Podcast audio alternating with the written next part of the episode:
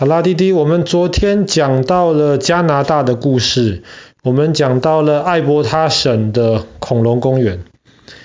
今天同样加拿大的故事，而且我们同样要讲到艾伯塔省。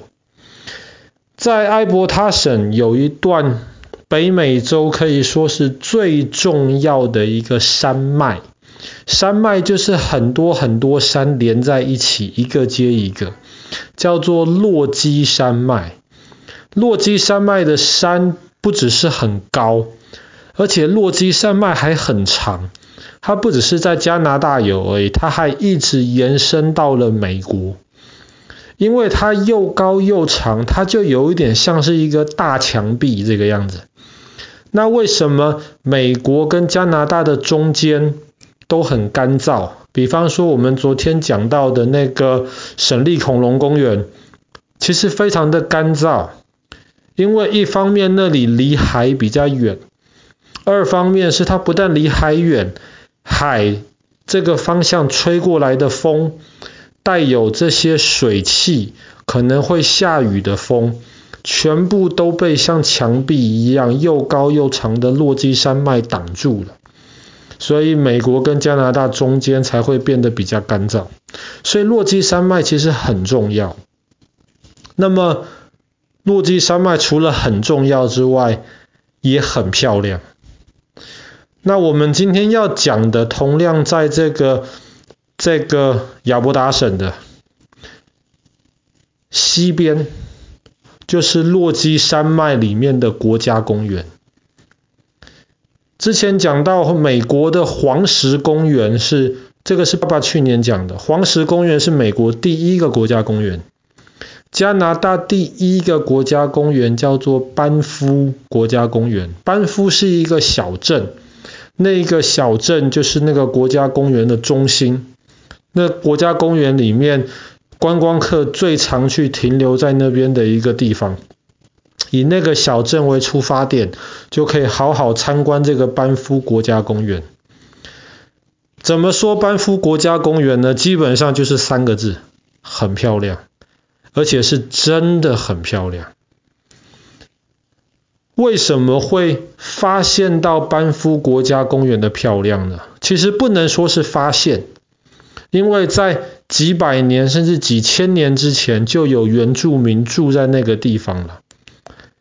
只是对于外来的人，特别是这些欧洲到美国的这些人而言，当时主要是因为加拿大在铺铁路，他们在铺铁轨，就要从加拿大的东边一直铺铺铺铺铺好长的铁轨，要铺到加拿大的西边，结果就铺到了今天班夫国家公园的附近。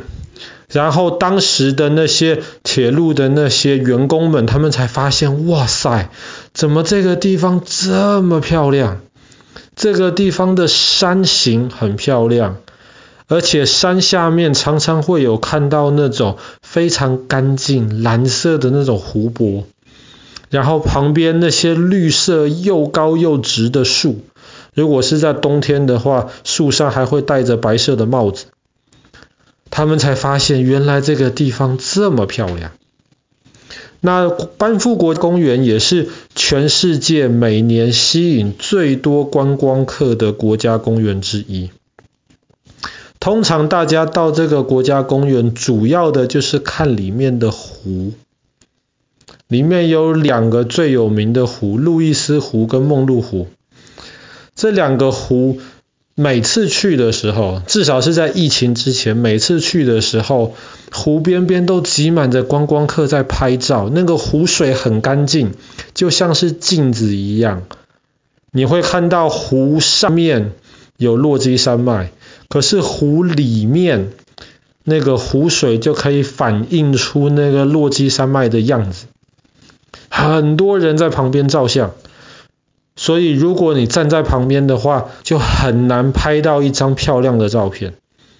但是那个湖旁边可以租船，那么你就可以租一艘船，划划划，划到湖中间你觉得漂亮的地方，没有其他的观光客，你就可以在上面照出非常美丽的照片。这些湖的其实是来自于落基山脉上面的冰河。冰河到春天融化的时候，这个水就流下来，就灌到这个湖里面去。然后这个湖在冬天真的很冷很冷的时候，湖也是会结冰的。可是湖结冰的时候，就是要怕危险，就不开放让观光客去参观，因为都结冰了，白白的，可能观光客不小心，或是他们不知道。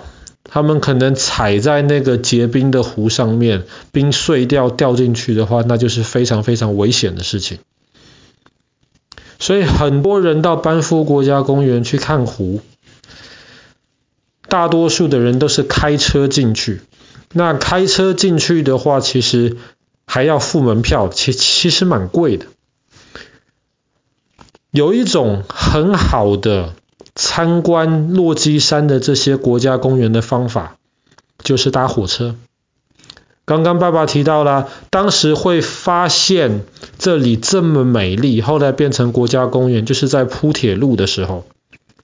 所以后来加拿大，你就可以在加拿大搭火车，它有一辆很特别的火车，叫做落基山的登山者号。登山者号，它是一辆非常非常特别的车厢。这个车厢的屋顶是透明的。你如果坐在一般的火车里面，你只能够看到左边、右边的窗户外面的风景。可是你一抬头就会看到，哎，是火车的屋顶，什么都看不到。